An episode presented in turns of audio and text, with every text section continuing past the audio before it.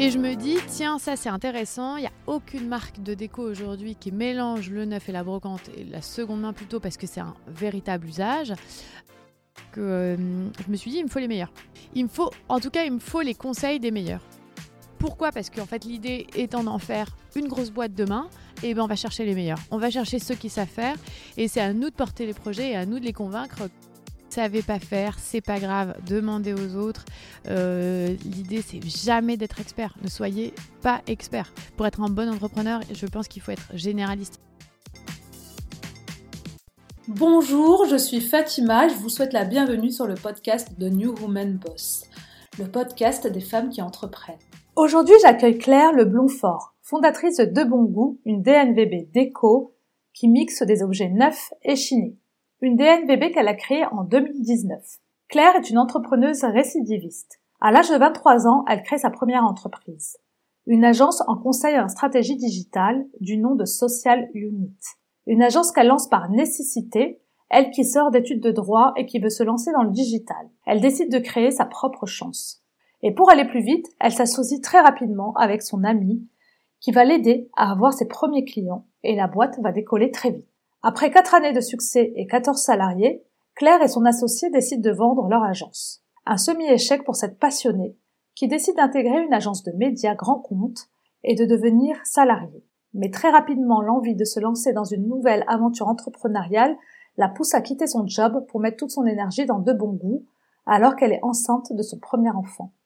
Une idée qui lui est venue après avoir emménagé dans son nouvel appartement avec son mari. Là aussi, elle ne va pas hésiter à s'associer pour le lancement de son projet. Dans cette interview, Claire nous raconte comment elle a testé son idée et validé le concept, comment elle a mené de front sa grossesse et sa levée de fonds, alors que son mari aussi se lançait dans l'entrepreneuriat en même temps qu'elle. Vous allez l'entendre, Claire n'hésite pas à contacter les personnes qui sont expertes dans leur domaine, comme la logistique, un domaine que Claire ne maîtrise pas, mais primordial pour la structuration et la croissance de son entreprise. Pour Claire, un entrepreneur ne doit pas savoir tout maîtriser, mais doit savoir aller chercher les bonnes personnes au bon moment pour son entreprise. Il doit être généraliste et savoir prendre de la hauteur. Claire affiche aussi ses ambitions, faire de De Bon Goût très rapidement le leader sur le marché de la déco chinée et neuf. Elle nous parle aussi de la plateforme Tudigo, une plateforme d'un nouveau genre de crowdfunding, et elle revient sur les leçons tirées de sa première aventure entrepreneuriale.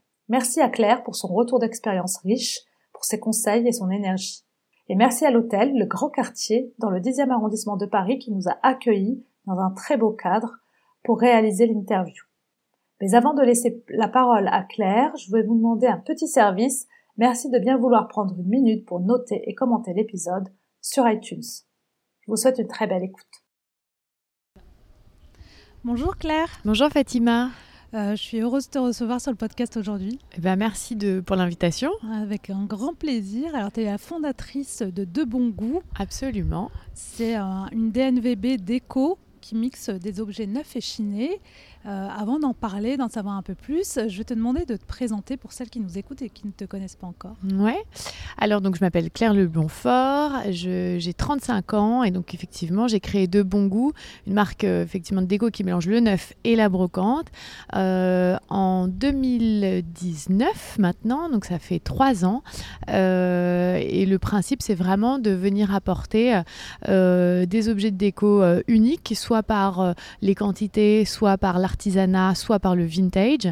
Euh, donc pour des intérieurs qui soient vraiment euh, qui appartiennent à chacun et le tout avec une jolie sélection et à prix abordable. Donc vraiment être euh, une sorte de, de, de, de, nouvelle, marque quand on pense à, se à, décorer son intérieur, qui ne soit pas les grands acteurs qu'on connaît depuis maintenant plusieurs années. Hmm. Je vois. Mais euh, du coup, toi, c'était pas ta première entreprise. Hein Exactement. Tu as déjà été entrepreneur euh, juste après tes études. Absolument. J'ai créé ma première boîte à 23 ans sortant de mes études de droit. Euh, l'idée, c'était en fait de travailler sur tout ce qui était communication digitale. Donc à l'époque, j'ai effectivement 23 ans, on est en 2011, euh, on parle de, on est surtout sur Facebook euh, quand on est en amphi, pardon, mais euh, c'était un peu le cas.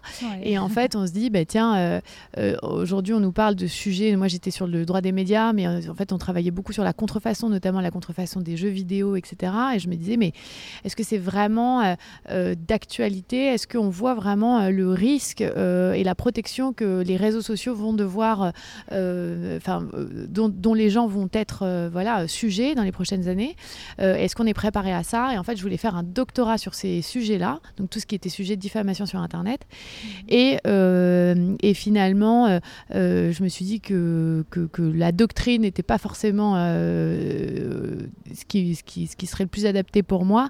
Et surtout, il fallait que je me trouve un job. Et, et en fait, c'est comme ça que j'ai créé donc ma première boîte en me disant bon bah, je vais en fait aider les entreprises à communiquer sur les réseaux sociaux, à, à aller chercher des clients là-dessus, à vraiment venir chercher de la conversation avec eux. Euh, et, euh, et, voilà, et donc en fait, tout, tout, tout, tout simplement en fait euh, que j'ai créé de bon, pardon, Social Unit, donc ma première agence, juste à l'issue de ma cinquième année de droit.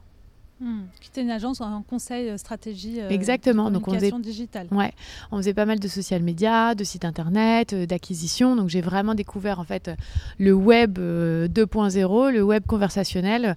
En fait, au moment où toute, toute cette, on a commencé à en parler, où le community management était vraiment d'actualité. Aujourd'hui, on ne s'en passe plus. Aujourd'hui, c'est un des médias prioritaires. donc moi, j'ai vraiment vécu ces, ces premières époques. Et c'est ça aussi qui m'a fait découvrir des marques qui sont nées, donc en fait les premières des NVB, si on peut dire, des marques qui sont vraiment nées sur euh, les réseaux sociaux avec des très fortes communautés. Je pense à Cézanne, bien sûr, mais il y a d'autres marques comme Et moi et moi qui étaient euh, vraiment basées sur, euh, enfin qui sont toujours basées sur des communautés de mamans. je trouvais ça hyper intéressant de voir ces marques vraiment nettes sur les réseaux sociaux et, avoir des communautés hyper fidèles et faire de l'acquisition autour de ça, souvent en étant les seuls médias. Et c'est plus tard, quelques années plus tard, que du coup, bon goût m'est venu euh, grâce à ces différentes expériences. D'accord, mais quand tu te lances, ça t'est venu naturellement de lancer ton agence euh, Pourquoi bah, pas intégrer une agence? Parce que en fait, euh, j'avais aucune formation. C'est-à-dire que moi, à ce moment-là, je sortais de mes 50 euh, droits. Euh, je me dis, bon, finalement, effectivement, la doctrine, euh, c'est pas fait pour moi. du coup, il va falloir que. Enfin, j'ai pas les moyens de retourner faire des études. il faut que j'ai mon propre job. Et mhm. qui va m'embaucher alors que j'ai tout fait sauf ça? Et en fait, j'ai eu énormément de chance parce que très rapidement, en fait, pendant ma cinquième année, j'en ai parlé à un de mes meilleurs amis qui m'a dit, bon, c'est quoi ton projet euh, dans les cinq ans qui viennent. Et je lui ai parlé de cette idée-là. Il s'avère que c'était un, coup de chance aussi, parce que lui était en train de vendre sa boîte et euh, sa boîte de com et il m'a dit euh, bah écoute ça pourrait vachement intéresser quelques-uns de mes clients. Si tu veux je t'accompagne je t'aide pendant un an euh, et donc c'est ce qu'il a fait. Il m'a vraiment en fait euh, mis le pied à l'étrier, on va dire, parce que c'est lui qui m'a présenté mes premiers clients, c'est lui qui m'a présenté mes associés, euh, voilà, qui a financé aussi une partie de, de, de, de cette première aventure. Donc et on a eu de la chance parce que ça a très vite marché et très bien marché. et, effectivement, donc finalement j'ai créé mon premier job, mais l'entrepreneuriat du coup n'était pas une vocation. J'avais pas vocation à devenir entrepreneur. La première boîte, je l'ai vraiment créé par euh, nécessité d'avoir un salaire. D'accord. Oui, parce que tu es passé du droit au digital, du coup, c'était un grand écart, on va dire. Ouais, mais le droit mène à tout. Mène à tout. et l'a amené vers le digital et du coup, tu as préféré créer ton propre job en te disant peut-être que personne va me prendre parce que je viens pas de ce milieu-là. Et effectivement, tu es tombé sur la bonne personne au bon Exactement, j'ai saisi l'opportunité, on va dire aussi. Exactement, Donc ça t'a pas fait peur, quoi. Tu ça m'a pas du tout fait peur. Je savais pas du tout ce qu'était un BP, je savais pas du tout ce qui était. Euh, enfin, voilà, j'avais aucune idée du business en fait, parce qu'effectivement, quand on fait du droit, on fait pas une école de commerce. Et euh, enfin, même, même je pense que quand euh, on sort d'école de commerce, on n'est pas forcément. Euh, voilà. Mais, mais oui, alors après, pour le coup, c'est avec le recul, etc. J'ai bien fait de m'associer aussi parce que c'était des choses que je ne connaissais pas et j'aurais jamais pu avoir la croissance que j'ai eue, la structure qu'on a eue, si j'avais pas eu des gens qui étaient évidemment avec un peu plus d'expérience, etc. Je dis pas que ça, ça prend pas, mais c'est juste plus long. il faut y aller étape par étape. Et, euh, et du coup, cette histoire-là, en tout cas, c'est très bien goupillé euh, à ce niveau-là. Hmm. Donc l'aventure, l'aventure a duré 4 ans. Ouais, exactement. Et euh, ensuite, qu'est-ce qui s'est passé? Et ensuite, euh, bah, comme souvent, euh, dans, dans- parfois, hein, quand, les boîtes, soit on les revend, soit on les ferme, soit euh, Ouais. nous, c'est ce qui s'est passé. On en a fermé toute une partie, puisqu'en fait, on avait fait des choix qui étaient d'aller sur l'acquise, enfin sur la data, pardon, avec des sujets tech qu'on a internationalisés, parce qu'à l'époque, on est très loin. On est en 2013, on est en Mm. province, à, en- à Clermont-Ferrand. On est très, très, très loin de la Startup Nation et de l'écosystème euh, levée de fonds. Donc, du coup, on se dit, bon, ben, on va le financer en fonds propres, ce qui était, euh, ce qui n'était pas le meilleur choix. Euh, et donc, au fil du temps, on a décidé de, quand on a vu que bah, ça prenait pas à la vitesse euh, qu'il fallait que ça prenne, on a décidé en fait de fermer toute cette partie-là et de conserver uniquement la partie agence, qui elle existe toujours.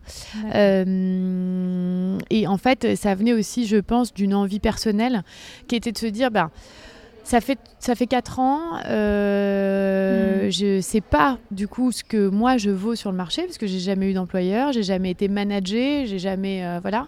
Euh, il est peut-être temps pour moi aussi que je découvre autre, autre chose. Et puis, Hmm. l'entrepreneuriat, ça reste quand même énormément de pression, ça reste. euh, euh, c'est jamais de vacances, jamais de choses comme ça. Donc, j'avais envie de découvrir aussi ce qu'était une vie euh, de salarié, tout simplement. Ouais. Et, euh, et, et- et c'est comme ça. Et puis j'avais aussi envie de, de rejoindre mon mari qui lui était à Paris. Et donc, euh, et donc, euh, Donc, c'est comme donc ça que tu as intégré une agence. euh, Exactement, une agence de pub de com traditionnelle pour le coup, qui s'appelle Oberstork, sur lesquels j'ai bossé sur des très gros budgets comme MAF, MMA, Sanofi. voilà, il y a eu des, des- des- de très gros budgets là-dessus. Et donc j'accompagnais en fait euh, le boss de cette agence euh, qui s'appelle Olivier Aubert, euh, qui est un vrai euh, stratège euh, extrêmement euh, brillant. Euh, et donc je l'accompagnais d'un point de vue commercial euh, sur tous ces budgets. Donc c'était hyper intéressant parce qu'on était une toute petite agence, on avait Mm. d'énormes budgets, mais une toute petite agence. Donc ça permettait vraiment de voir toutes les facettes euh, du métier, de pas être cantonné à certains rôles. Donc en fait ça plus mon expérience digitale, j'ai vraiment appris là ce qui était pour le coup la cohérence de marque, la stratégie de marque, euh, le, le- le- la est question des mass médias, le branding. hmm. Euh, donc c'était hyper intéressant. Et ça a duré trois ans, ouais. Hmm, C'était complémentaire un peu avec ce que C'était hyper complémentaire. C'était hyper complémentaire euh, et toujours ouais, sur. En fait, ce qui avait très intéressant avec euh, l'aspect euh, community management, outils digitaux, etc., c'est qu'on vient vraiment travailler sur des sujets clés qui sont la performance, qui sont l'acquisition, qui sont l'engagement, qui sont les contenus. Vraiment nourrir la marque au quotidien. Quand on passe sur du mass média, on comprend en fait la prise de hauteur et le brand awareness, vraiment le, le aller chercher euh, la notoriété euh, Ouais. et euh, l'impact mémoriel, euh, chose qu'on a beaucoup moins en fait euh, sur euh, du digital où on va travailler de façon beaucoup plus pointue. Donc tout ça fait que c'est un bon, euh, un très bon euh, Une bonne expérience pour la suite. en global. fait. Ouais. Mm. Mm. D'ailleurs, la suite, donc, c'est de bon goût. Alors, à quel moment, justement, tu as l'idée de créer de bon goût Et euh, qu'est-ce qui fait que tu sautes le pas euh Alors de bon goût, en fait, euh, c'est euh, au bout de trois ans euh, du coup euh, dans cette agence, donc formidable expérience. Là, pour le coup, j'ai des vacances, des tickets resto, la vie est belle, je suis bien payée. Enfin bref, c'est cool. Et mais je m'ennuie. Euh, je m'ennuie euh, et puis euh, et puis on est quand même sur du mass média, on est sur de la télé, on est sur de la radio, sur du print, on est assez loin du digital. Euh, même s'il y a des sujets, on est quand même, on est, on est quand même assez éloigné. On est sur, on travaille avec des grands groupes.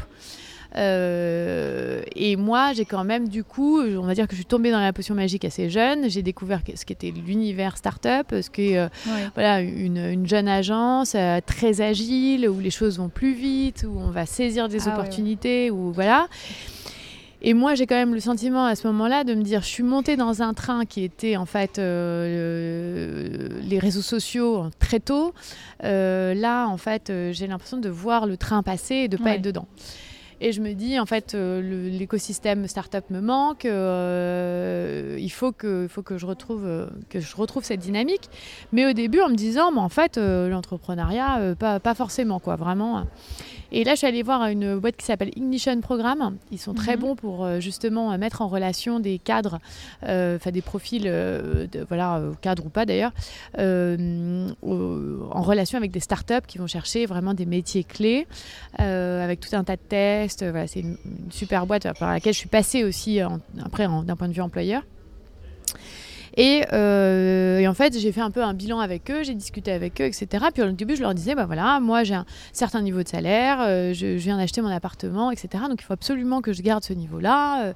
euh, mais en même temps, voilà, j'ai envie d'être, de, de bosser donc pour la brand, pour le marketing, dans des startups. Ok, hyper intéressant. Et puis en fait, au fil des discussions avec eux, je leur dis, mais Bon, mais finalement, si vous trouvez quelqu'un qui a juste une idée, Mm. why not? Ça peut m'intéresser, on peut trouver des... Et en fait, quand je suis sortie de là, je me suis dit que finalement, j'étais prête pour remonter une boîte, Ouais. puisque quand tu es prête à faire le sacrifice de, euh, bah, de, de, de ce qui est ton salaire et ton... Voilà, tu bah, tu t'es plus libre dans ton esprit pour déjà réfléchir à des projets en tant qu'entrepreneur. Et là, en fait, euh, l'idée de bon goût est venue extrêmement naturellement. Pour les deux boîtes, les deux idées sont venues euh, de façon euh, très, très euh, fluide et très limpide. Euh, en fait, c'était un soir chez moi. Je suis installée dans mon canapé. Sur mon débed, euh, acheté euh, 500 euros sur le bon coin. Euh, et je regarde autour de moi. Effectivement, on venait de s'installer avec mon mari. On avait, comme beaucoup d'autres, dépensé tout notre argent dans les travaux. Et là, il faut se meubler, euh, il faut, faut, dé- faut décorer, il faut avoir des petites choses. voilà. Et en fait, bah, je m'aperçois qu'on a un appartement qui est assez euh, dans l'air du temps, assez tendance et qui, euh, et qui en même temps est complètement unique par la sélection d'objets et puis euh, est très abordable en prix. Encore une fois, voilà, on ne on s'est pas ruiné en allant chiner, en allant.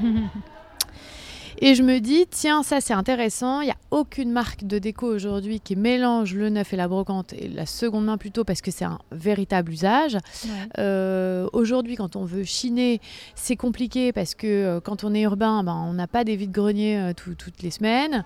On n'a pas forcément euh, la possibilité de se déplacer. Et puis aussi, on n'a pas forcément la capacité de projection. C'est compliqué Ouais. quand on est sur une brocante ou quand on est sur le bon coin de se dire waouh, cette table de ferme, ça va être canon chez moi, dans mon appartement, tout refait, etc. Donc en fait, l'idée, c'était vraiment ça, d'apporter vraiment de la sélection, de la curation et puis du service autour de, de la seconde main. Et puis sur euh, l'édition, sur euh, la partie 9, bah, c'était aussi voilà, de rester sur des prix qui soient abordables, mais d'être complètement transparent sur l'origine des produits Mhm. et de favoriser au maximum des produits d'artisans, des produits qui ont une histoire, que ce soit sur la seconde main ou sur le neuf.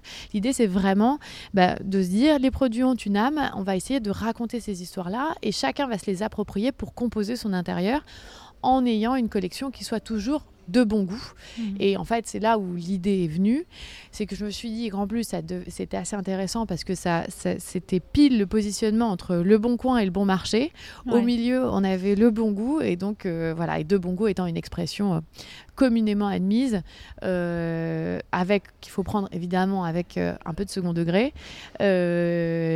C'était, voilà, c'était l'idée, en fait, a vraiment, le nom a vraiment porté l'idée depuis le départ. Ouais. Et, euh, C'est venu naturellement le nom du coup de bon goût. Ouais, tout ça le même soir, tout Mm. ça, je me suis dit, ah ouais, tiens, ouais, pas mal. Et l'idée aussi, c'était de se dire, ben, en fait, euh, j'en ai parlé au début, mais tout ce qui est euh, Et moi et moi, Cézanne, toutes ces marques qui étaient nées sur les réseaux sociaux, qui ont, Mm. Cézanne par exemple, a apporté un vrai truc marketing qui était euh, la gestion du stock, de dire, ben finalement, vous avez plus, euh, on n'a plus de stock, tant pis, vous allez devoir attendre les prochaines. Made a fait la même Mm. chose avec euh, la précommande.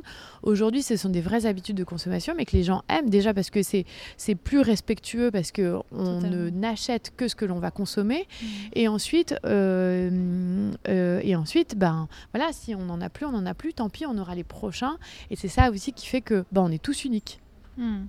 Ouais, c'est respecter euh, un peu, ouais, respecter l'environnement, l'écologie, ne plus consommer à outrance. Et, euh, Exactement. voilà, consommer que quand il y a une sélection qui vient de sortir. euh, ouais et voilà. Absolument. Et d'un point de vue, euh, d'un point de vue business, bah, c'est aussi très intéressant parce que ça nous Ouais. permet d'avoir une gestion du BFR qui est beaucoup plus saine que quand Ouais. on a, quand on s'engage sur des stocks énormes et qu'on n'est pas sûr si on- qu'on qu'on puisse les écouler. Hmm.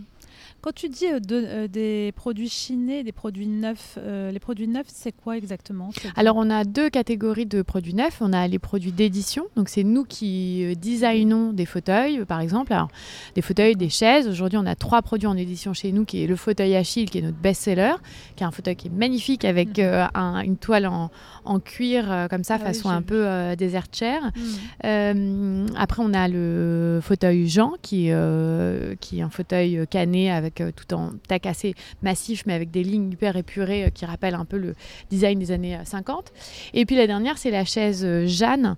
En fait, euh, Jeanne, Jeanne, Jean, effectivement, parce qu'elle se, se ressemble un petit peu en termes de lignes, mais Jeanne a la particularité d'être pliante. Donc c'est une très belle chaise qui est très compacte et qui peut, qui peut se permettre d'être rangée. Donc en fait, c'est l'intérêt pour celle-ci. On l'a créée vraiment pour se dire, quand on a des petits appartements qu'on veut recevoir, on n'a pas forcément envie d'être assis, ou même de- des salles de réunion et tout, on n'a pas forcément envie d'être assis sur des chaises qui soient moches.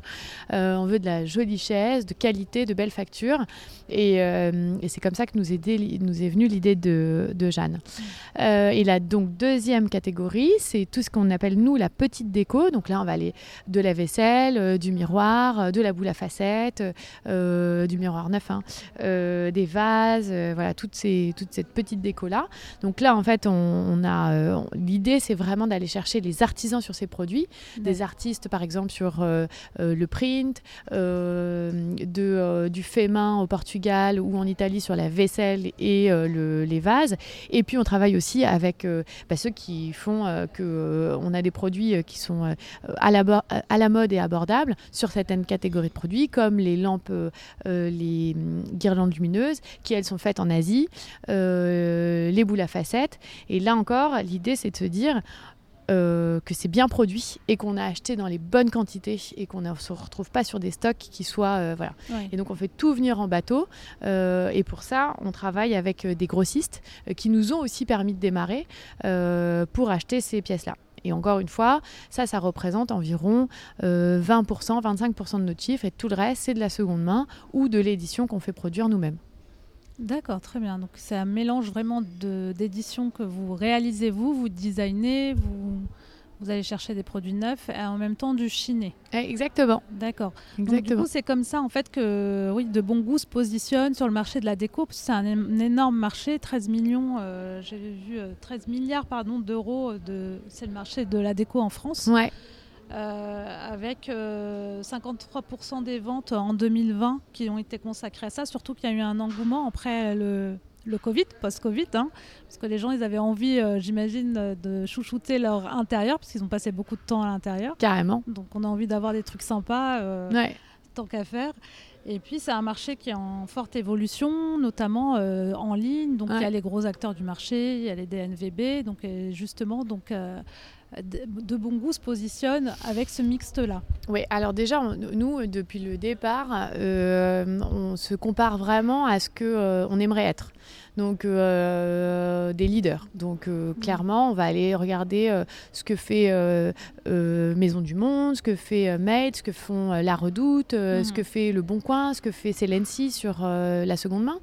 On va vraiment aller chercher des, des- des- des- des gros acteurs, tout simplement parce que ça nous permet bah, voilà, de se dire je pense que c'est ça aussi qui nous permet d'avoir une aussi belle croissance. C'est de Mm. se dire, notre objectif, c'est de faire 40 millions de chiffres d'ici 5 ans. Comment on y arrive Et comment font les autres? Bien sûr, en gardant notre agilité et tout ce qu'on a créé jusqu'à maintenant, mais en le structurant pour, en industrialisation certains de nos process, notamment sur euh, la seconde main, comme on fait pour acheter 50 000 pièces de brocante, de porter le stock là-dessus d'ici 5 ans. Donc ça, c'est des vrais sujets, mais qui sont passionnants et qu'on arrive à craquer aujourd'hui. Euh, donc euh, ça c'est euh, voilà ça c'est hyper galvanisant. Et effectivement après vous avez énormément d'acteurs de brocanteurs qui sont en ligne qui qui sont soit sur le bon coin soit sur Instagram et qui vont vendre eux-mêmes et qui font à peu près le même métier que nous. Et ça ça a été déterminant aussi dans le choix de de, de créer l'entreprise parce que c'était de se dire bah en fait, il y a plein de petits acteurs qui sont en train de se multiplier. Là, on était en 2017-2018, donc Ouais. bien avant la crise du Covid, qui sont en train de se multiplier. Et donc, il manque un leader. Il manque un leadership là-dessus qui, qui soit un, un business de seconde main euh, et qui soit rentable. Mmh, ouais. Donc effectivement, on est complètement porté par euh, bah, cette conscience écologique euh, autour de, euh, du mobilier. Voilà, on a tous aussi envie d'avoir des choses qui nous ressemblent et des choses qu'on a sélectionnées et des choses qui sont uniques. La patine, c'est exceptionnel. La patine, on sait que voilà, une table de ferme, elle a son histoire. C'est ça qui est et sans, sans trafiquer, enfin sans, sans, sans l'avoir répliqué ou quoi que ce soit. Donc c'est ça qui est hyper intéressant. Et effectivement, on est, on est porté par ça. On est porté par ça, mais en même temps, j'ai pas envie aujourd'hui d'avoir une boîte qui soit uniquement sur de la seconde main. Pourquoi? Parce que je pense qu'on a aussi envie, quand c'est bien produit, de faire travailler euh, des gens qui font très bien les choses. Ah oui, tout à fait, ouais. Mm. L'idée, c'est vraiment Et- de trouver un mixte parce que. voilà, euh, et dans le respect, euh, dans le respect des normes, dans le respect euh, de, euh, voilà, aujourd'hui, quand on, on, là par exemple, on va faire, on fait, on va faire, on va lancer des tote bags. Bah, il y a toute une partie, on l'a fait aussi avec Emmaüs sur les, les, les assiettes. Il y a toute une partie qui est reversée à des associations. Donc là, par exemple, on va travailler sur pour la propreté des océans. Mm. Euh, voilà, donc il y, y a aussi tout ça en fait, c'est de s'engager aussi sur tout qu'on peut pour, euh, bah, pour faire en sorte euh, d'améliorer euh, notre, consommation et notre, et notre impact euh, demain. Mm. Ouais, ça reste euh, en cohérence avec le sens que tu veux donner derrière. Absolument, euh, et je pense que c'est déterminant de l'avoir dès le départ parce que euh, parce que euh, c'est déjà des coûts qu'il faut qu'on ait donc on- qu'on ait maintenant. Nous, on a encore une fois un, un modèle qui a vocation à être rentable, donc il faut qu'on apporte notre pierre à l'édifice dès maintenant. On a Mm. on a des, enfin comme toi comme moi, on a des enfants qui ont qui sont tout petits. Ouais. Je pense qu'il y a une vraie une vraie conscience. Tu te dis bon bah effectivement, je peux pas faire n'importe quoi. Je peux pas. euh, je peux pas. Voilà. je peux pas consommer à outrance. Il faut, faut revoir un peu notre, notre façon de vivre, notre Exactement. mode de consommation. Et on a cette chance parce que nous, en fait, tout ça, en tout cas chez De Bon Goût, on le, on l'a, euh, on est né avec ces problématiques-là. Mm. On est né avec ces problématiques euh, de stock, de transport, de neuf, de fournisseurs, de...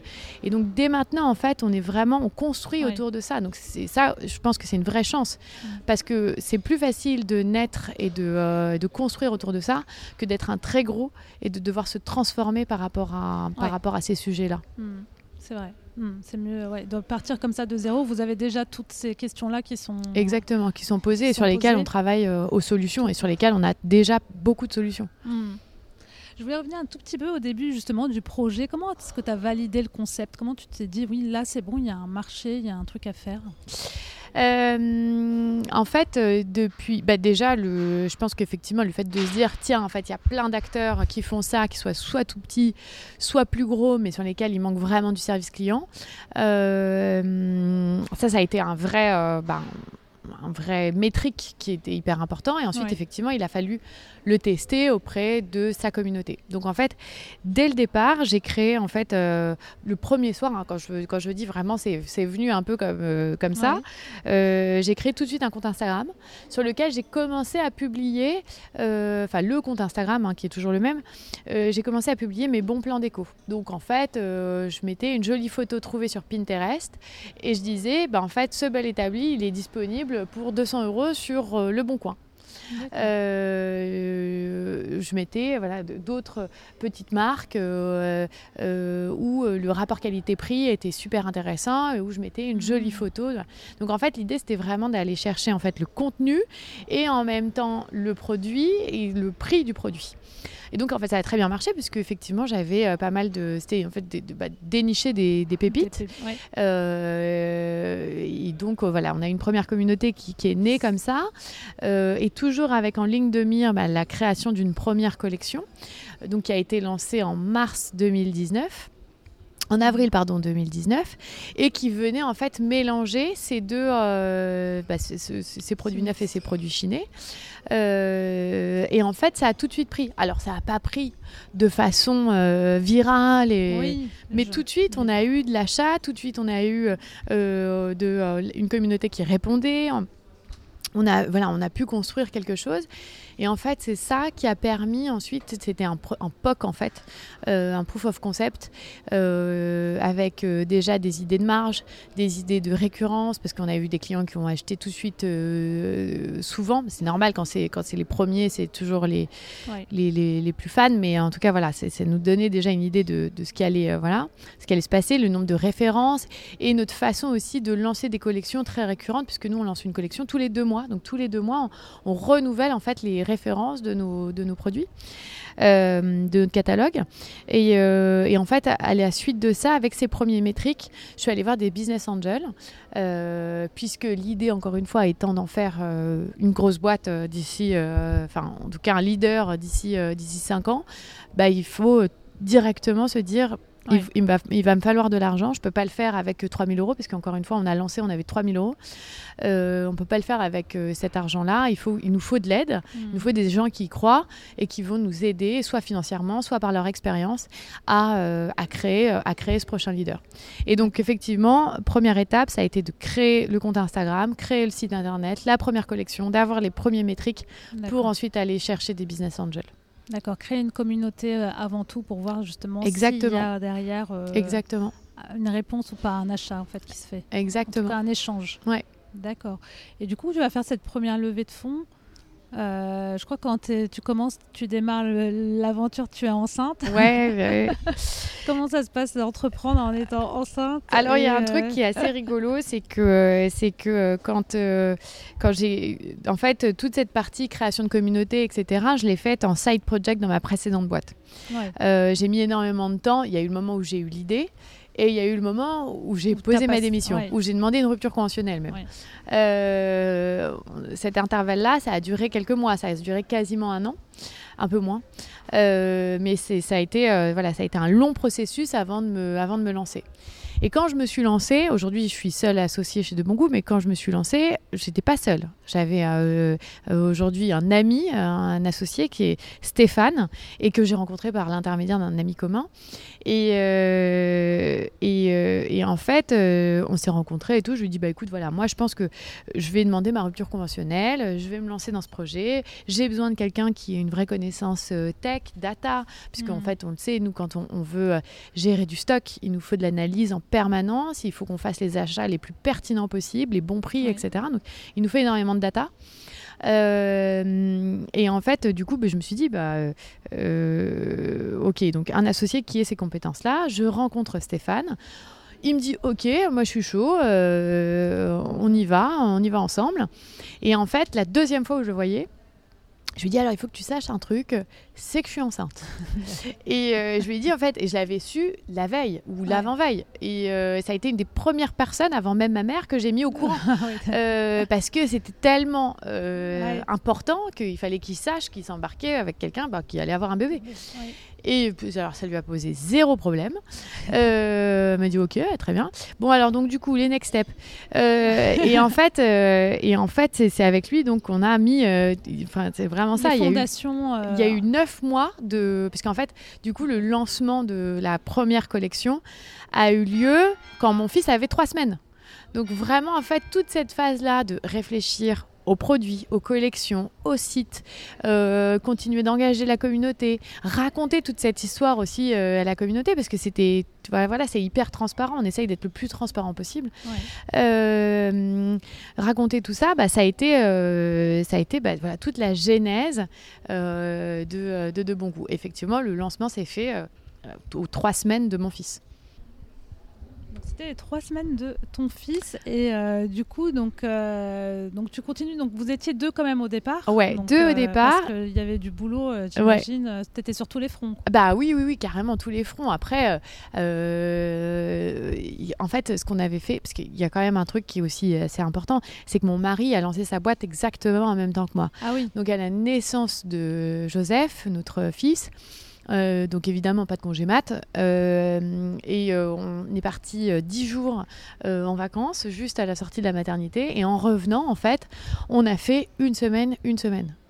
Donc moi, je restais à la maison une semaine, ou, ou je sais plus, non, c'était pas une semaine, c'était trois jours, trois jours, je crois. Et, et, Quentin restait à la maison, voilà, pareil. Ah, et en fait, ça, ça a été hyper intéressant. Alors, j'en parle parce que c'est important pour voilà, le, le, le, le, woman, les femmes entrepreneurs en tout cas. Mhm c'est que on a vraiment vécu, on avait complètement, enfin voilà, donc de façon complètement égalitaire, euh, chacun monte sa boîte, chacun a ses business, etc. On vit la même chose, on est parents en même, en même temps, euh, et, il faut qu'on partage euh, ces, ces choses-là au même titre. Et en fait, c'est ce qui est d'assez intéressant pour l'anecdote, c'est que moi, j'ai un peu culpabilisé quand même. Je me disais, mon bébé, il est tout petit, je le laisse, euh, oh, je suis pas, je suis pas tout le temps avec lui. Et en fait, euh, mon mari, euh, donc mon mari culpabilisait en même temps de se dire, oh là là, mais moi, je suis le seul mec à m'occuper de mon bébé, tu vois. Et en fait, nos biais, et on, le regrette pas, et on a chacun vécu mm. l'expérience, voilà. Mais ça nous a une fois, en fait, y a, entre ce qu'on dit et ce qu'on fait, bah, il y a quand même un ressenti qui est, ben oui, il y a un vrai impact sociétal sur les hommes et les femmes sur euh, la façon de gérer l'arrivée d'un enfant. Euh, et, donc voilà, donc effectivement, on a, on a, on était, ça c'était pour l'anecdote, mais on a vraiment été tous les deux en même temps euh, sur ces sujets-là au tout départ. Et après, très rapidement, Joseph a été gardé par une nounou, donc quand il avait deux ou trois mois, donc à peu près l'âge qu'on a quand on va chez une nounou. Et, euh, et, là, ça a été, euh, et là, bah, ça a été beaucoup plus fluide. Là, on a pris notre rythme euh, du matin jusqu'au soir. voilà. Et là, maintenant, on a des, des, on a toujours le même rythme depuis. On a eu un deuxième bébé depuis. Mais voilà, l'idée, je pense que c'est vraiment d'avoir une routine. Ouais d'installer une routine, d'installer une routine, des horaires, des horaires avoir des gens de confiance avec les mmh. qui on travaille. Notre nounou, c'est c'est aussi euh, notre maman. Hein. C'est elle, la, en réalité, c'est elle la chef. Hein. C'est pas nous les, c'est pas nous les boss. c'est elle qui s'occupe du plus dur, les enfants. Ouais, exactement, exactement. Et ça va, tu arrives à trouver un, un équilibre entre les deux. Pour entre le les coup, deux? vraiment, je trouve que c'est. Euh, enfin, on en parlait juste avant l'enregistrement. Je trouve que le plus dur, c'est pas euh, la partie logistique quand on a des enfants. le plus dur, c'est d'être disponible émotionnellement et dans l'expérience avec eux. Enfin, je, je m'entends, c'est effectivement les coucher, leur changer les couches et leur faire le dîner, mais c'est aussi pas être euh, tout le temps sur son téléphone, à regarder le dernier mail, la, dernière, la dernière commande, à être euh, sur WhatsApp. C'est vraiment arriver à lâcher ça pendant euh, deux heures, mais pour essayer de leur offrir un maximum de temps quali. En fait, je trouve qu'il y, y, a beaucoup de ça. Ouais, ouais, bah oui, exactement. C'est complètement disponible pour eux. C'est vraiment être disponible pour eux et pas penser à autre chose, au travail, euh, sur son téléphone, comme tu dis, et tout. Et ça, c'est parfois, c'est pas facile. Et c'est pas facile, d'autant plus qu'en fait, on, enfin, n'importe quel entrepreneur, je pense, euh, c'est des métiers passion. C'est qu'on adore faire ça, on adore être euh, recevoir la news, et parfois c'est un peu pressurisant, mais en même temps, c'est quelque chose qu'on cherche. Mmh, totalement, ouais. Puis j'imagine quand tu te lances du coup euh, avec toutes les connaissances que tu avais acquises euh, sur le digital, donc tu les mets au service de, de bon goût. Euh, concrètement, est-ce que tu peux partager avec nous un peu la stratégie que tu as mis en place justement pour faire connaître euh, de bons goûts Bien sûr. Euh, depuis le tout départ, j'ai toujours investi sur des petites publications. Au début, je mettais des budgets ridicules de l'ordre de 2 euros dans le sponsoring de publications. Mais l'idée, c'était simplement d'aller bien choisir la cible. Mmh. cette cible, c'était uniquement dans un premier temps la communauté Cézanne. D'accord. En gros, c'était de se dire mon persona, c'est le même que celui de Cézanne, c'est la, mm. même, euh, c'est la même cliente finale. Donc il faut que ma communauté soit vraiment portée par, euh, par cette, voilà, cette cible-là. Et donc ça, ça a été une des premières choses que j'ai mises en place. et ça a très bien marché parce que du coup, ça nous permettait d'avoir un engagement et de, de, aussi bien comprendre quelles étaient leurs attentes, voilà, bien comprendre tout ça. ça, ça a été la première chose. Ensuite, on a, on a lancé en natif, c'est-à-dire qu'on a lancé en organique, on n'a fait aucune pub. Mhm. Pour voir aussi comment ça prenait de façon naturelle. Euh, et ensuite, c'est que à partir du moment où on a vu, on a eu les premières data, qu'on a commencé à investir en ads. Sur la partie ads, j'ai toujours travaillé avec euh, un prestataire externe parce que moi, mon rôle d'entrepreneur, c'est pas d'être experte sur chacun des sujets. On sait que sur le digital, enfin, ne serait-ce que sur de bon goût, on a des sujets d'engagement de contenu, on a des sujets de performance d'acquisition, on a des sujets de e-commerce, euh, de plateforme, de, de choix des bons outils. Et puis, donc ça, c'est uniquement pour la partie, on va dire, digitale, mais derrière, vous avez toute la partie achat. Euh, comment est-ce qu'on fait pour structurer notre réseau de brocanteurs, comment on fait pour acheter au bon prix, comment on fait pour euh, gérer logistiquement l'arrivée des produits jusqu'à nous, l'expédition jusqu'au client final, euh, comment on fait pour gérer la partie service client, enfin bref, tous ces sujets-là qui sont la partie financière, comptable, bref, tous ces sujets-là qui sont des énormes sujets. Le premier sujet qui a été pour moi effectivement l'acquisition parce que il fallait faire de la croissance, il fallait faire de la perf. Je l'ai tout de suite, j'ai tout de suite travaillé avec euh, un mec qui est top et qui a fait ça pour nous au départ, euh, euh, voilà, avec lequel on travaille toujours aujourd'hui, mhm. parce que je cherchais quelqu'un d'expert sur les sujets d'achat de logistique quand j'ai créé De Bon Goût que j'avais aucune idée de comment ça fonctionnait. Autant euh, le, digital entre Steph et moi, on avait, on avait, enfin, on était hyper équipés. Autant sur des sujets de comment est-ce qu'on fait un tableau d'assortiment, comment est-ce qu'on fait, comment est-ce qu'on gère des flux, comment est-ce qu'on gère de, la logistique, quel type de logisticien il nous faut, etc. Oh, alors là, c'était euh, le néant.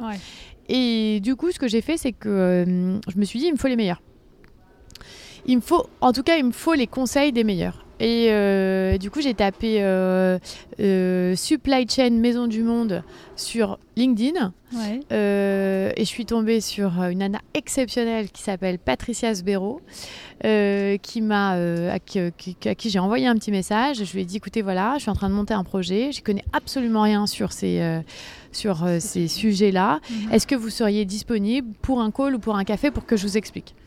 Donc on a fait un call et elle me dit euh, oui écoute ton idée elle est top. Alors tu tombes bien parce que moi en fait je viens de quitter Maison du Monde. En revanche j'ai fait toute ma carrière en supply et en flux dans toutes les plus grosses boîtes de distrib. Euh, elle a bossé chez Disney, elle a bossé voilà chez euh, ah chez, Maison du Monde donc pour le coup pour la déco etc. Et elle me dit mais du coup ok moi je veux bien je veux bien t'aider je veux bien t'aider donc et en fait effectivement on a pris un café elle a, cette qualité féminine qui est géniale, qui est d'être euh, sympa et en même temps de délivrer et d'être hyper opérationnelle, de se concentrer sur les vrais sujets. En fait, elle m'a vraiment formée. Alors bien sûr, j'aurais jamais son niveau d'expertise, etc. Mais elle m'a expliqué comment ça fonctionnait dans les grandes lignes, ce qu'il fallait regarder, quels étaient les KPI les plus importants. Et ensuite, euh, elle m'a dit, bah voilà, il va falloir que tu structures cette partie comme ça. Et puis surtout, il va te falloir quelqu'un qui euh, puisse gérer ça et dont c'est le métier. Et c'est elle qui m'a présenté notre toute première salariée, qui est Caroline, et qui gère toute cette partie achat et logistique, et dont c'est le métier depuis 15 euh, euh, ans, euh, puisqu'elle a bossé dans tous les plus hauts, dans tous les plus grands, chez tous les plus grands e-commerçants. Donc, en gros, l'idée, c'est vraiment de se dire, la question c'est, ok, comment est-ce que tu as fait au début pour mettre en place stratégiquement toute la partie acquisition? Donc voilà, on avait quelques, quelques petites idées, on a lancé comme ça de façon organique et ensuite on est allé chercher un expert. Euh, pareil, Stéphane avait une vraie compétence sur la partie e-commerce, etc. C'est lui qui a donc une vraie expertise aussi. Euh, c'est l'ancien euh, DG de Fred et Farid, par exemple. C'est lui ah qui a développé toute la partie digitale de Fred et Farid. Mmh. et c'est l'ancien CMO de Deyuse, donc il avait vraiment toute cette connaissance-là en acquise et en data. Et de l'autre côté, je suis allée chercher euh, une experte sur la partie achat et logistique. Donc voilà, en fait, comment est-ce que vraiment pourquoi? Parce qu'en fait, l'idée étant d'en faire une grosse boîte demain, et eh ben on va chercher les meilleurs. On va chercher ceux qui savent faire, et c'est à nous de porter les projets et à nous de les convaincre que euh, bah, euh, il faut nous suivre parce qu'on a la clé et on sait comment on va aller, on va aller chercher et être demain le, futur acteur. Hmm. Ouais, c'est vraiment de s'entourer, d'aller chercher, euh, ne pas hésiter à aller demander aux meilleurs. Euh, exactement. En général, ils répondent. Ils en général, ils, répondent. Et si c'est pas, euh, si c'est pas lui, qui va répondre, il y aura peut-être un autre qui va répondre. Mm. Et encore une fois, c'est très peu de temps. C'est 5 minutes, 10 minutes. Mais c'est juste, voilà, permettre aux gens de déjà de dédramatiser. Je pense que mm. quand on est entrepreneur et qu'on monte sa boîte, on se dit tout de suite, oh, mon Dieu, comment je vais faire? Quand j'avais 23 ans, comment je vais faire un tableau Excel? Comment est-ce que je vais faire pour gérer des quantités astronomique de brocante. Comment est-ce que je vais faire pour... Euh, voilà.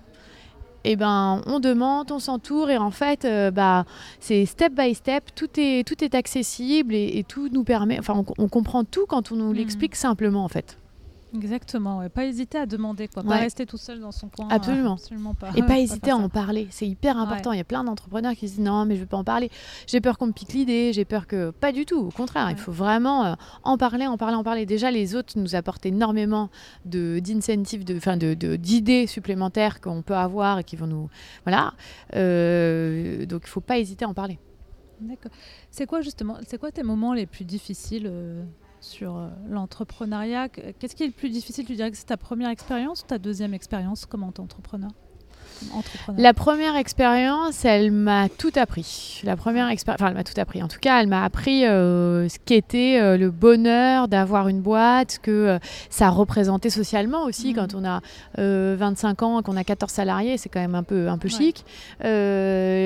Enfin, voilà, il y, y avait, il y avait ce côté-là un peu bah, galvanisant. Et puis en même temps, le truc de dire, bon, on signe, on fait du deal, c'est génial, on Mhm. déploie des stratégies et ça fonctionne.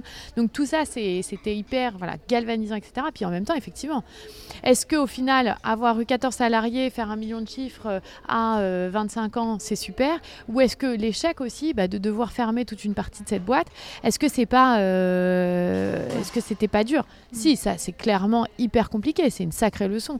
Et c'est ça aussi qui fait qu'aujourd'hui, tout ce sur quoi j'étais euh, euh, pas au niveau quand j'avais cette boîte-là, tous les sujets que je voulais pas traiter en disant c'est pas grave, c'est mes associés qui vont le faire.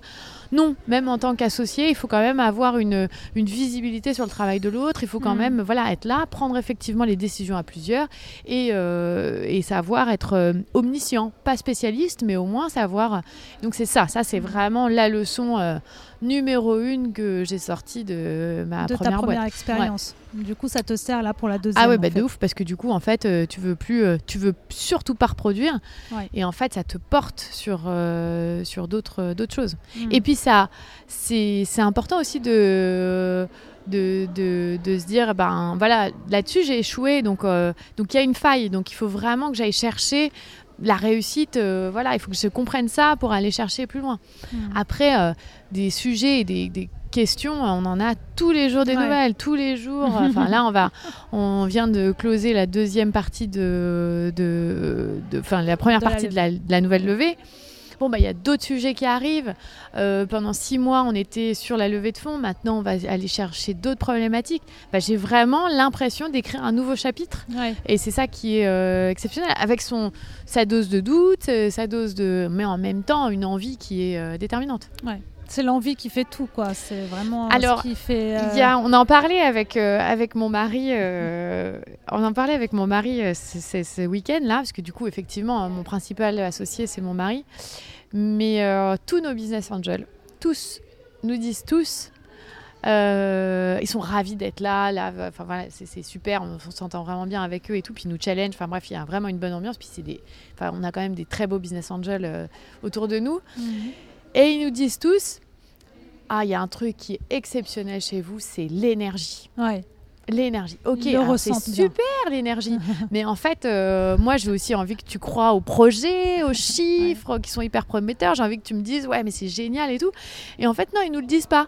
Donc nous, on se dit, mais en fait, euh, bon, bah l'énergie, ok, mais on pourrait vendre des boulons dans ce cas-là. Ça veut dire. enfin, Et, euh, et, euh, et donc voilà, donc il y a, y a- y a ce côté-là où, où ouais, c'est, bah, bien sûr, en fait. Je pense que en réalité, c'est eux qui ont raison. C'est, c'est tout ce qu'on, tout ce qu'on, la façon dont on porte tout le monde qui fait que ça marchera.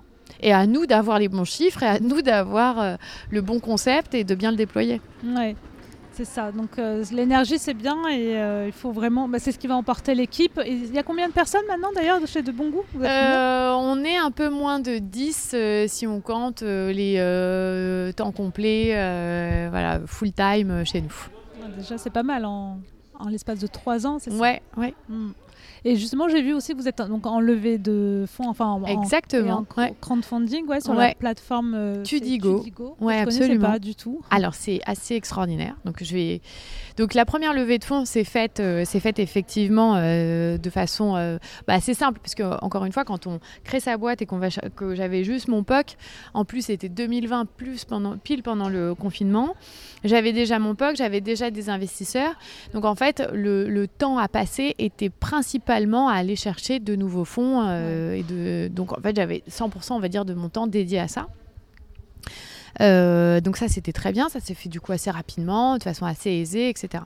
La deuxième levée, en fait, c'est plus du tout la même chose. Hmm. On n'a pas 100% de notre temps. On a 30%, 10%, 20% de notre temps à allouer à ça, même si on a des équipes pour gérer le reste, bah, on a quand même des vrais sujets. Euh, là, c'était tombé, donc j'ai commencé en septembre l'année dernière. J'ai d'abord commencé par des fonds d'investissement qui m'ont tous dit bah, désolé, vous êtes trop petite, vous n'êtes pas tech, vous n'êtes pas B2B, vous n'êtes pas SaaS. Mmh. Enfin bref, tous, les, tous ces. Voilà, donc on rentrait pas du tout dans les cases d'investissement. Donc c'est assez épuisant, hyper chronophage. C'est dur aussi émotionnellement de se prendre des non, non, non. Bon, bah voilà. Et en même temps, euh, on avait Noël qui arrivait. Donc en fait, ce que j'ai fait, c'est que euh, j'ai, euh, je suis allée chercher entre septembre on va dire octobre, septembre, novembre, tous les fonds d'investissement. J'ai assez vite vu qu'on n'était pas dans le, dans le sujet parce qu'on était encore trop petit ou, ou pas assez tech. Donc ça leur convenait pas. Donc je me suis dit c'est pas grave, on va aller voir d'autres business angels. Finalement, on va revoir le BP à la baisse. On n'aura pas besoin d'autant d'argent. On va aller chercher de la croissance et on va aller chercher de la rentabilité, mais avec euh, donc moins d'investissement. Euh, et donc à partir, donc là, entre novembre et décembre, bah, je me suis reconcentrée, on s'est reconcentré euh, à fond sur la partie bah, business, puisque période de Noël, etc. Ce qui a très bien, enfin voilà, le marché a fait que on a eu des mois exceptionnels à ces moments-là, jusqu'en janvier, février. Enfin voilà, on, on reste sur le même niveau de croissance de cette période-là cette année. Donc ça, c'est très bien. Euh, mais du coup, ça veut dire qu'effectivement, la levée de fonds et aller chercher des business angels, eh ben, c'était euh, très très long. Donc en fait, ce que j'ai fait, c'est que j'ai vachement limité le nombre de recherches de business angels parce que j'avais moins de temps à y allouer. Et euh, j'ai eu de la chance, puisque du coup, j'en ai eu, euh, ils sont 4 ou 5, je crois, à m'avoir suivi sur ce deuxième tour, avec de très beaux euh, business angels. Hein. Oui, donc en fait, on fait un, un, très bon mois, une très belle fin d'année, décembre-janvier. Et effectivement, je retourne voir les business angels à partir de, début janvier à peu près. Et en fait, je me dis, je vais jamais, enfin, je, je vais pas avoir suffisamment de temps. Euh, je, là, c'est super, mais en fait, il faut que, enfin, il faudrait que je sois complètement dédiée à ça et j'ai, j'ai pas vraiment le, temps de faire ça. Donc, hmm. il y a quasiment tous les business angels du premier tour qui ont suivi sur le deuxième tour, plus effectivement des nouveaux. Euh, et en fait, mon mari en parallèle, toujours le même, hein, mais euh, encore une fois, on se partage des tips, qui a fait un crowdfunding avec euh, Crowdcube, qui est une plateforme anglaise qui vient de s'implanter en, en France. D'accord. Où là, ça va effectivement chercher donc, euh, euh, des, investisseurs qui peuvent mettre, euh, partir, je crois que le ticket d'entrée, c'est 50 euros. et j'ai trouvé ça hyper intéressant parce qu'en fait, le, le, quand toi, tu t'épuises à aller voir des business angels, à aller pitcher ta boîte, à, à, voilà, avoir des choses qui sont extrêmement chronophages, surtout quand, mm. en fait, c'est très bien quand tu es, es, petit et que tu démarres, comme je l'ai fait au, quand tu as du temps, en fait, pour allouer à ça. Quand tu es un peu plus gros, que tu es dans ton quand tu es dans ton business, dans ton opérationnel quotidiennement, mm. bah là, c'est beaucoup plus compliqué de trouver du temps. Donc, en fait, j'ai trouvé une première partie. L'objectif, c'était d'aller lever 600 000 euros en tout, en equity, et ensuite d'aller chercher de la dette. Donc, euh, quand je suis arrivée, environ 420 euh, 000 euros, enfin 400 000 euros, je me suis dit, ok, super, euh, maintenant je vais essayer d'aller chercher le reste avec une plateforme de crowdfunding. Il s'avère que j'en ai parlé à quelqu'un qui connaît très très bien euh, tout l'écosystème de crowdfunding en France et qui m'a dit, écoute, parce qu'en fait, donc effectivement, on connaît Ulule, mhm. on connaît, euh, enfin moi je connais Kiss Bang Bang, mhm. Lita, euh, Crowdcube, et il m'a recommandé effectivement d'aller voir Tudigo, que je ne connaissais pas. Et euh, donc, euh, j'en ai parlé avec Alexandre, euh, le fondateur. Et donc, je lui ai un peu expliqué notre modèle, je lui ai expliqué là où on en était, notre croissance de chiffre d'affaires et effectivement tous les business angels que j'avais pu réunir autour de moi jusqu'à maintenant. Et euh, je lui explique aussi que euh, j'ai pas mal de potes euh, ou de familles qui veulent investir dans de bon goût, mais qui n'ont pas de ticket minimum, enfin qui n'ont pas 10 000 euros à mettre, qui ont des tickets qui sont un peu moins importants. Je dis c'est dommage parce que j'aurais bien aimé les faire participer. Pour autant, je vais pas créer un véhicule rien que pour eux. Voilà. Et, euh, et donc là, il m'explique qu'en fait, c'est vraiment fait aussi pour ça, pour pouvoir réunir toutes ces personnes-là, puisque eux vont créer un seul véhicule d'investissement avec tous les investisseurs qui vont investir via Tudigo. Et en fait, le truc qui est, qui est vraiment euh, extraordinaire, c'est que du coup, je vais parler assez rapidement de mes objectifs et tout. Et je lui ai dit, voilà, est-ce que je vais continuer à chercher des business angels ou est-ce que vous pensez qu'on peut aller chercher le reste avec votre, euh, votre plateforme? Et là, il m'a tout de suite rassuré en me disant Oui, bien sûr, je pense que tu peux euh, clairement aller euh, chercher euh, ce que tu cherches déjà via ta communauté, via ta communauté, encore une fois, ta Ouais. communauté de clients et ta communauté de gens qui te suivent sur Instagram. On a énormément de gens qui ont investi, de clients qui ont investi dans de bon goût euh, via. Ah, c'est génial, bah, c'est ils super. font partie de l'aventure. Exactement, c'est Mm. génial parce Ouais. qu'en plus, tu es vraiment porté. Enfin, tout ce qu'on a ça. mis en place depuis le début, c'est encore une fois récompensé par, Mm. euh, bah, par cette adhésion euh, au projet plus global. Et donc, euh, et donc, il m'explique qu'effectivement, on peut aller, euh, on peut aller chercher euh, l'objectif assez facilement et que on peut même aller chercher plus loin. Et euh, je me dis, bah super, euh, go, on y va. Et en fait, euh, en lui disant go, bah, ça m'a énormément soulagée. Puisque moi, j'ai pu closer en fait les investisseurs que j'avais. Mhm. Donc on vient de closer là, le temps qu'on fasse la paperasse, etc. On vient de closer la première tranche et on, on est en ce moment sur la deuxième tranche avec, avec Tudigo, sur laquelle on a déjà récolté en quelques semaines quasiment 300 000 euros, soit quasiment autant que moi ce que je suis allée chercher en plusieurs mois. Donc Ah oui. euh, c'est hyper rapide Euh, et ensuite c'est très bien CTP chez eux, c'est-à-dire que c'est des professionnels de l'investissement. Euh, toi, tu as construit ton BP, tu as construit ton deck, Mhm. c'est super, ils s'en servent. Ils viennent vraiment s'en nourrir, le comprendre, comprendre ton business et recréer un nouveau deck plus adapté à leur cible d'entrepreneur, recréer un BP lisible par tous, toute leur communauté, etc. Et par, Mhm. Donc en fait, c'est hyper intéressant. Ils viennent le, ch- le challenger, ils viennent euh, vraiment le comprendre euh, pour le, bah voilà, pour le, le- être, euh, parce que eux, ils ont tout intérêt aussi à vendre un modèle, enfin une boîte qui soit Ouais, complètement qui- saine et qui soit, qui, qui effectivement permettre de, de- donc même en tant qu'investisseur, c'est vachement bien parce qu'ils font un énorme travail de filtre. Ouais. Il faut un énorme travail de filtre, d'analyse, voilà. Et donc en fait, c'est STP sur cette partie-là. Vous êtes accompagné sur la partie brain, sur comment est-ce qu'on tease auprès de ta communauté, quel type de vidéo est-ce qu'il faut faire, à quelle fréquence est-ce qu'il faut publier. Mhm. Donc on a vraiment, on est vraiment accompagné, sur euh, vraiment des sur tout. différents sujets, sur la, la partie juridique. Euh, et ensuite, vous avez des, des, des, des, des- des- des- des experts en fait chez eux qui vont vraiment traiter directement avec les investisseurs. Donc ils vont appeler soit leurs investisseurs, soit appeler les vôtres ou ceux qui se sont inscrits via votre communauté pour répondre à leurs questions. Donc en fait, nous, et donc moi en tant que fondateur, je ne fais que quelques calls sur certains investisseurs avec des, euh, des tickets minimum qui sont hyper importants. Donc voilà, donc c'est, en fait, on va au-delà. Là, on est déjà à plus de euh, 700 000 euros de, d'objectifs en tout. Euh, donc c'est génial. Et on termine euh, fin juillet. Donc euh, effectivement, le, le- le- le- les, les premiers objectifs ont été atteints. Donc je recommande mille fois. Et moi, ça me permet de me concentrer sur mon opérationnel et sur les next steps de De Bon Goût. D'accord, ça permet de dégager du temps et en plus de ça, de ramener, Et de confier euh, ça à des de professionnels. confier à des professionnels Ouais. euh, qui vont faire euh, une grosse partie du job. Exactement. Pour- Exactement. Parce Ah, que nous, en tant intéressant, que, en tant que, que- Ouais. que- qu'entrepreneurs, on n'est pas des financiers, on n'est pas des. euh, et puis, on a d'autres choses à faire que Il d'aller. y a beaucoup de euh, choses à gérer déjà. Voilà. Mm. Après, voilà, il faut savoir ce qu'on.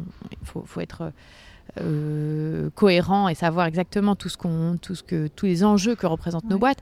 Mais en tout cas, on n'a pas cet esprit, plutôt cette euh, dynamique commerciale à avoir auprès euh, du, de- de- des investisseurs potentiels.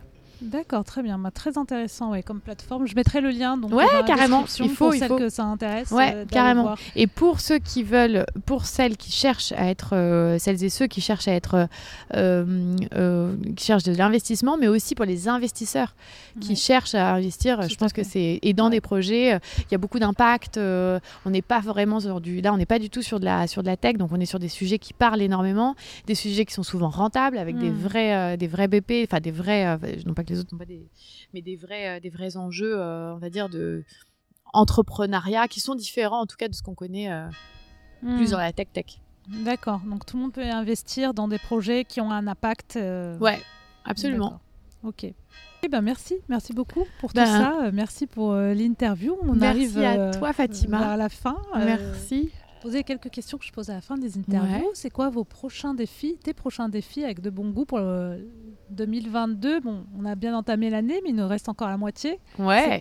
Break-even euh, sur la fin d'année et rentabilité l'année prochaine, plus de la croissance, évidemment. Euh, voilà, ça c'est vraiment les enjeux, euh, les enjeux premiers. Avoir nos premières, nos premiers, notre première brique tech, puisqu'on a des vrais sujets, notamment, on en parlé, mais l'industrialisation comment on fait 50 000 pièces de brocante euh, en les achetant, en les, en les garantissant, etc., dans les, dans les 5 ans à venir? Donc ça, c'est... Euh, voilà, là, on, va commencer à construire euh, tout ce qu'on a en, tête. donc ça, c'est top. et puis voilà, et faire en sorte, effectivement, que chez De Bon Goût, tout le monde soit content de venir travailler le lundi matin. Ça, c'est déterminant, je pense. 95% d'exécution pour seulement 5% d'idées. Donc effectivement, on a on a intérêt d'être euh, heureux d'aller travailler. D'accord. Euh, est-ce que tu as un conseil à donner à une femme qui entreprend? Euh, Rien n'est inaccessible. Vraiment, quand vous savez pas faire, c'est pas grave. Demandez aux autres. L'idée, c'est jamais d'être expert. Ne soyez pas expert. Il faut être pour être un bon entrepreneur. Je pense qu'il faut être généraliste. Il faut savoir et comprendre tous les sujets euh, pour pouvoir euh, voilà, garder cette euh, hauteur pour pouvoir prendre des décisions qui soient les plus en, ligne avec votre vision. Mmh. mais effectivement, il ne faut pas se décourager en se disant je ne sais pas faire un BP, je ne sais pas où est-ce que je vais trouver les fonds, je ne sais pas c'est telle chose, telle chose, telle chose. Encore une fois, on a plein de gens autour de nous qui sauront nous accompagner. C'est ça, se faire accompagner, ne pas rester seul. Ouais, exactement. Et toujours parler de son idée, c'est super important. Ouais, ouais, ouais, absolument. Euh, est-ce que tu as des femmes entrepreneurs qui t'inspirent? Euh, bah, le, ma toute première business angel, là, je parle tout le temps d'elle, mais euh, c'est vraiment, elle est extrêmement inspirante. C'est Clara Guémard, euh, l'ancienne VP de General Electric, qui a, qui a créé, qui est cofondatrice maintenant avec côté de Gonzague de Blinière, qui sont mes deux investisseurs, mes tout premiers investisseurs, mhm. qui sont géniaux, vraiment top, top, top. et en fait, pourquoi elle? Parce que maman de neuf enfants. Euh, une ah carrière euh, exemplaire, euh, voilà, une femme hyper accessible, voilà, qui aime, qui aime les gens. Enfin, c'est voilà, et qui ont, ils ont monté, enfin aujourd'hui Race, ça fait partie des plus gros fonds d'investissement de Paris, donc, ah donc voilà, avec une, une réussite exceptionnelle. Ah oui, très exceptionnelle. Ouais, ouais, c'est exceptionnel. J'ai de la chance de, de, de pouvoir l'avoir dans mon entourage, donc c'est vraiment hyper inspirant. Euh, et puis après, euh, ben euh, oui, évidemment, vous avez enfin Céline Lazorte, exceptionnelle créatrice de, de, de, Litchi, qui a su avoir justement dans ses équipes une cohésion, une cohérence, des gens heureux qui ont vraiment porté, porté son projet. Donc je trouve que c'est voilà, aujourd'hui ce qu'elle fait avec Résilience, c'est extraordinaire. ou même avec Sista, enfin voilà, tout ça c'est top. Et puis après, ben toutes mes, euh, mes copines entrepreneurs euh, qui se battent aussi au quotidien euh, bah, pour leurs projets. Alors, je pense à Delphine Cochet, mais je pense aussi donc de ma bonne fée, mais je pense aussi à, à toutes les filles de, de Leia Capital, parmi lesquelles il y a, il y a pas mal d'entrepreneurs qui, voilà, qui réussissent, qui sont des mamans épanouies, qui ont des belles boîtes voilà, je trouve que ouais, il y, en a, il y, a des super nanas. Hmm qui ont trouvé un sens dans ce qu'elles font et qui arrivent à trouver voilà, ce fameux équilibre avec euh, la famille et le travail. Exactement. Euh, est-ce que tu as un livre, un podcast ou documentaire que tu euh, recommandes souvent? Alors ça, alors il y a le, podcast effectivement de, beaucoup d'entrepreneurs, c'est Génération Do It Yourself de Mathieu et Stéphanie qui est top. Euh, parce qu'on apprend vraiment, euh, il sait mettre euh, les gens à l'aise, et voilà, on apprend énormément de choses. ensuite, non, j'ai pas de, pas de livre fétiche sur sur l'entrepreneuriat. mais ah, ça peut être autre chose, hein. un roman, peu importe. Harry Potter, j'ai le droit. Ouais. ouais, non, j'ai pas de, j'ai pas, non, j'essaye de l'été, par exemple, c'est le seul moment où je lis. je lis des choses qui me qui m'aère l'esprit. Moi, j'aime beaucoup m'aérer l'esprit. Euh, voilà, tu suffisamment déjà qu'en été, tu n'es même pas en vacances parce que tu continues de checker tes mails, tes ventes et de répondre à, tes équipes. Donc, euh, donc, ouais, non, moi, je conseille des mots fléchés. Mots fléchés sur le transat, euh, ça, ça permet vraiment de d'être un meilleur entrepreneur. D'accord, de se détendre quelque ouais, exactement. Essayer de au moins, au moins, je sais pas, se détacher un peu. un peu se détacher, voilà. Ça, ça peut pas faire de mal. Changer on sait que de toute façon, on va en rêver. On sait que cinq minutes après, on sera de nouveau sur notre téléphone. Donc, euh, essayons d'avoir des petites salves de tranquillité. Ouais, exactement. Ok. Est-ce que tu as un mantra euh, alors, j'ai pas mal réfléchi. Euh, j'y ai pas mal réfléchi, mais euh, tu vois, aujourd'hui, on devait faire le podcast effectivement à la base euh, au showroom. Et puis en fait, au showroom, bah, il y a des travaux, en ce moment. on devait le faire chez moi. Et puis en fait, non, parce que ma machine à laver m'a fait un truc hier soir. Donc voilà. Donc on se retrouve ici au Grand Quartier dans un superbe. Dans, sur une superbe terrasse. Cadre, ouais. Voilà. Donc. Donc en fait, euh, non, il y a une citation que j'aime bien, c'est euh, la vie, c'est comme une coiffeuse. Tu lui demandes ce que tu aimerais et elle fait ce qu'elle veut. Bah, voilà, c'est typiquement ce qui s'est passé aujourd'hui. Finalement, on s'en sort toujours. C'est ça, exactement. on peut toujours rattraper en fait. Ouais, exactement. On, a, bien rattrapé le coup. Voilà. Et puis finalement, et puis on est très très mieux que. Euh, c'est mieux, oui. C'est très joli, donc c'est un super cadre, il fait beau, donc très bien, on est très bien ici. On s'adapte. Exactement. Euh, est-ce que. Euh, bah, je crois que c'est bon, hein, je te remercie. Ou si on veut t'écrire, ça se passe où? Alors, vous pouvez m'écrire euh, directement sur mon mail, donc claire at du 6 paris.com, mm. sur LinkedIn aussi, sur Instagram, sur mon compte perso. Pour le coup, j'y suis un peu moins souvent parce que je suis souvent derrière celui de Bon Goût. et voilà, j'adore rencontrer les entrepreneurs, j'adore échanger, donc avec plaisir s'il y en a qui ont des questions ou autres, euh, avec grand plaisir. Ok, bah merci, merci beaucoup Claire, c'était vraiment super intéressant. Merci à toi Fatima pour euh, euh, l'invitation encore une fois. Ça m'a fait très plaisir d'échanger avec toi aujourd'hui. Et je vais te laisser le mot de la fin. Eh bien, le mot de la fin, je crois que c'est, je pense qu'effectivement, en réalité, 5% d'idées, 95% d'exécution, ça vient, c'est beaucoup, beaucoup, beaucoup d'énergie. Et pour avoir beaucoup d'énergie, il faut être déterminé et croire en son projet. Je pense que le, une des choses qui a fait que, que de bon goût en est là aujourd'hui, même si voilà, pour moi c'est que une première étape ou une deuxième étape, euh, euh, c'est parce qu'il y a eu énormément de réflexion en amont, il y a eu euh, énormément de conviction, et quand on est convaincu, on emporte avec nous, et, et c'est ça qui fait la, la réussite d'un projet. Hmm. Donc réfléchissez, posez-vous, il n'y a pas d'urgence. Et ensuite, allez-y, foncez. Soyez déterminés. Ouais. bah, merci beaucoup, Claire. Merci à toi. Merci à toi. Merci. Vous êtes encore là? Ne partez pas. Si vous avez écouté l'épisode jusqu'au bout, c'est que l'interview vous a forcément plu. Sachez, en tant qu'auditeur, que vous avez un rôle important à jouer. Vous pouvez faire en sorte que le podcast continue et s'améliore. Mais pour cela, j'ai besoin de votre aide. Et pour ce faire, rien de plus simple. Il vous suffit de prendre une toute petite minute pour noter et commenter l'épisode sur iTunes. C'est vraiment pas grand chose, mais c'est tellement important pour moi. Je vous invite aussi à vous abonner à la newsletter sur le site de newwomanboss.fr pour rester au courant des derniers épisodes et sachez que je suis à votre disposition pour échanger. Vous pouvez me retrouver sur Instagram ou sur LinkedIn. Merci encore d'avoir écouté l'épisode jusqu'au bout et je vous donne rendez-vous la semaine prochaine avec une nouvelle invitée. Très belle semaine à vous